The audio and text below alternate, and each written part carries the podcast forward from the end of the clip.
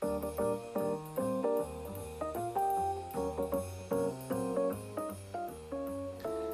ジオトークをお聞きの皆さんこんばんは。4月30日日曜日。時刻は22時4分を過ぎました。テリーのよもやますぎる部屋です。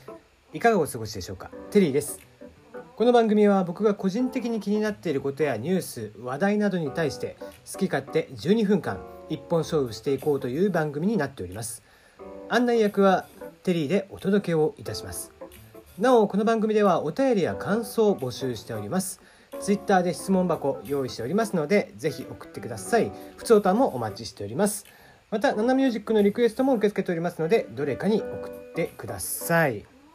はい。えー、この間ね、あのトンネルズのりさんの話を僕したと思うんですけどもあののりさんがあの TBS ラジオあのお昼11時ぐらいのやつかな？に出た時にゲストで出た時にあのリスナーさんからね僕映画関係者の方と知り合いになりたいんですって映画にいつか携わりたくてみたいなどうしたらなれると思いますか？みたいな話をのりさん宛てに送ってきたんですって。そしたらそののりさんがそれを聞いてあじゃあ今度あの犬屋敷のね完成披露試写会あるからそれおいでよってあの監督あの映画関係者つなげてあげるからっていう、まあ、夢みたいな話があってでそれに実際その、え、子は会いに行ってっていう話があったんですよ。で、まあ、それ自体もね非常にのりさんらしいなというところだったんですけどもこれ実は前段があったみたいであのよくよくあの聞いてるとですねあのよくよく辿っていくともともと,、えーと、竹山さんが TBS ラジオカンニング竹山さんですねが TBS ラジオをやっていると。であののりさんと非常に仲が良くてで、えー、ディレクターか誰かがあの竹山さんにのりさんに出てくれないかみたいなお願いをしたと。たら「いやいやそんな無理でしょ」みたいな「のりさんだよ」っていう話だったのにいざ、えー、酔った勢いに任せていつも2人で2人とか何人かで飲んでるらしいのでそれに合わせて言ってみたら「いいよいいよ」みたいな話になって。であれよあれよと去年年末にねあの普段の竹山さんの番組とは違うもう木梨憲武さんと竹山さんの番組っていうことで、まあ、特番みたいなのをやったと。でその時にあの一通メールが来てたんですね。で、えー、その人はどうやらあの普通にメリスナーとして送ってきてるんですけどそもそもはその TBS ラジオで働くディレクターさんで番組のディレクターさんでその人が25歳今30歳らしいんですけども5年前25歳の時に音楽のあ、えーと、スポーツを絡めたラジオ番組を作らなきゃいけなくなった時に企画を出したらしいんです。でその企画の内容がのりさんにスポーツ番組をやってほしいみたいな話。で当然それをねプロデューサーとかにあげるといやいや出るわけないじゃんということでいや僕私としてはすごく良かったと思うんですってあのよかったら企画書も添付しますんでご覧くださいって言って企画書も一緒に送ってきたと。で、あの、実際にじゃあいるんだったらプレゼンさせようよって話になって、えー、当日 TBS ラジオの中にどうやらいるということで現場に来てもらってスタジオに来てもらってね。で、えー、まあオチとしてはあの丁重にお断りしますということだったんですけども、まあ、ただその断るだけだと悪いから来年ね年明け3月ぐらいにどうせ番宣でその映画の宣伝とかで僕回ることになってるからその時に TBS ラジオ出させてもらうよって言ってあのよかったら出させてみたいな。でその人がディレクターとしてやっていたのがその11時の番組。でその人のディレクターディレクターさんとしてはまあね、自身の番組ではなかったとして自身とのりさんの番組ではなかったとしても結果としてのりさんと一緒に仕事がしたいという夢は叶い。で、えー、さらにファンの方の、えー、リスナーさんの方の夢も叶い。みたいな。いや面白い話があるもんだなと。なんかまあこういうところですよね。やっぱりあのトンネルズという人たちがこうスターたるゆえんかなと。なんだろうねこう些細なことのようでも物語が出来上がっていくんですよね。こういったところがやっぱりこう運なんだろうなと。そういう星のもとにこう非常に生まれてきている人たちなんだろうなという気がしますね。はい、えー、そんなこんなで告知を。えー、5月の26日西新宿ナビカフェこちらの方でイベントに出ております。ラジオセッションイベントです、えー、ウェブラジオ僕の、えー、よもやますぎる部屋と、えー、もう一人の出演者さんのだめさんのねボイシーの方の、えー、番組。それを生でやるのとあとボイスドラマをやったりとかします。えーとまあ、僕がボイスドラマの主人公をやるのかな？よくわかんないですけど、えー、なんかやります。で、えー、チケットが2000円プラスワンオーダーということで、えー、まあ飲めるので、えー、飲みながら見れますんで、ぜひ、あの、飲むがてら、えー、僕とお話しするがてら、来ていただければなと思っております。えー、チケットの予約フォームは、僕のツイッターに載ってるんじゃないかな。っていう感じでございます。はい。えっ、ー、と、昨日も7はお休みしていますので、じゃあ質問箱来てましたので、見てみましょうか。えー、じゃあ質問箱からちょっとメールを取り出そうかな。よいしょと。はい、えー、1個目。最近やたらと文句をつけたがる40代の親父さん、えー、かっこ関西人の話ですね。はい、ありがとうございます。この間もいただいてましたね。はい、えー、テレーさんにお聞きします。はい、どうも。よく自分の方言ではない方言を使う人いますよね。関東の人が何かの表紙に関西弁使ったり、これが一番多い。これどう思います？イラッとするんですけど、って これは標準語？って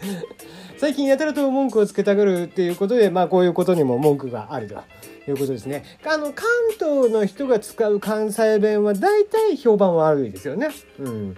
僕もね、あの、関西弁っぽく喋るんですけど、いや、まあまあ、言うてね、テレビで見てる関西弁なんで、ちょっと変えてみましょうか。テレビで見てる関西弁なんで、やっぱりね、その関西、純粋な関西弁とは違うと思うんですけど、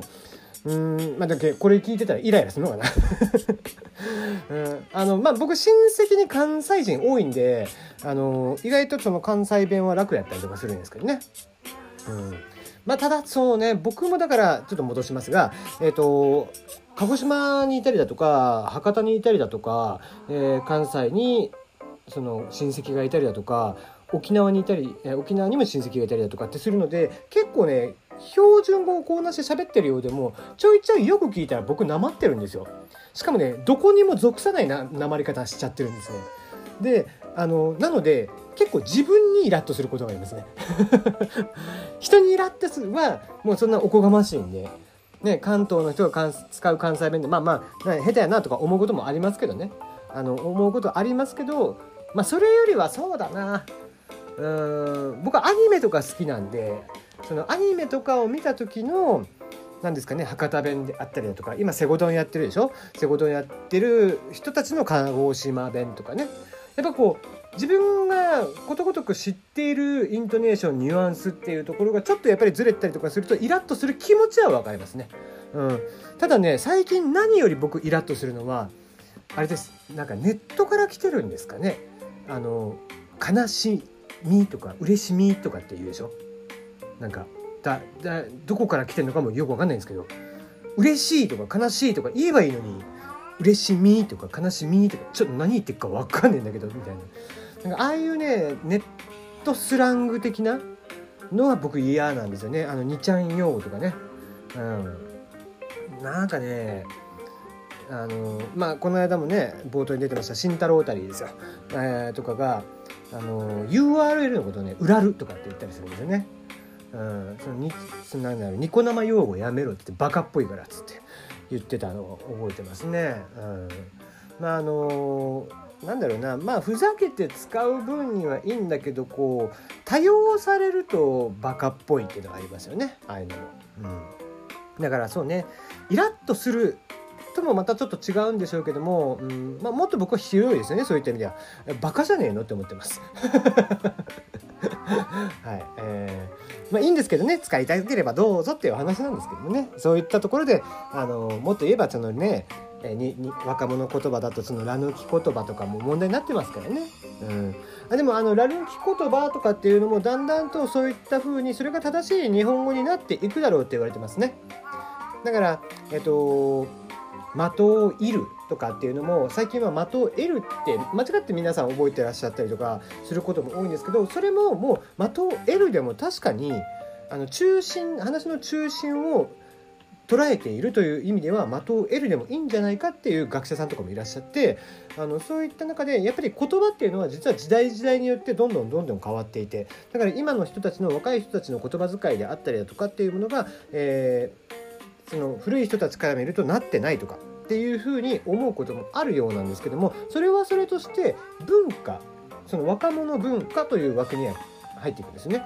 なので、えー、そういったものがだんだんと一般認知されていって普通に使われていくみたいなことっていうのはあるんじゃないかなっていうのは学者さんもおっしゃってましたね。うん、ただ今今例えば文章を書く時とかに書く時とかにら抜き言葉を多用したりだとか居抜き言葉ですね。えー、笑ってるとか実際文字で書いたら笑っているですね。そういうのを、えー、多用してしまうのはちょっと乱暴かなみたいなご意見みたいですね。はい、えー、まあイラッとする方言の話からなぜかここまで来てしまいましたが 話それすぎましたね。はい、えー、もう一つ質問いきましょう。いつもいいタイミングで猫ちゃんの声が入って羨ましい、あ、微笑ましいです。なので、ぜひ猫ちゃんの紹介してください。ミケさん。あー、残り1分になっちゃった。はい、ごめんなさい。えー、言葉の話で長くなっちゃいましたけども、リリーさんと言います。本当はですね、昔2匹飼ってて、リリーとラブっていう2匹を飼ってたんですけども、引っ越しをするときにラブの方は逃げちゃって、あのリリーさんはですねすごい人懐っこくてまああのもちろん僕がねあの知ってる人とかっていう限定になるんですけどもで僕にはものすごく甘えてくるんですよあのついさっきまで膝の上で喋ったり今ちょっと発情期なんでニャニャニャニャ泣いてたりもするんですけどね。で、えー、ベッドしベッドをあのエアベッドなんでねうち。あの広げてで横になってると必ず、えーと、僕の、えー、脇のところに来ますね。布団の上からなんですけどあの中だとね息苦しいらしくて冬場でも絶対中には入んないんですけど、えー、大体布団の上から僕の脇の方に丸まっていつも2人で寝てますね。なので寝返りが非常に打ちづらい。ただねリリーさんねもういくつになってもトイレが下手。もうねおしっこをねそこら辺にあの柔らかいところだとすぐしてしまうんですね。これはどうやったら治るのか是非皆さん教えてください。それではまた明日お会いいたしましょう。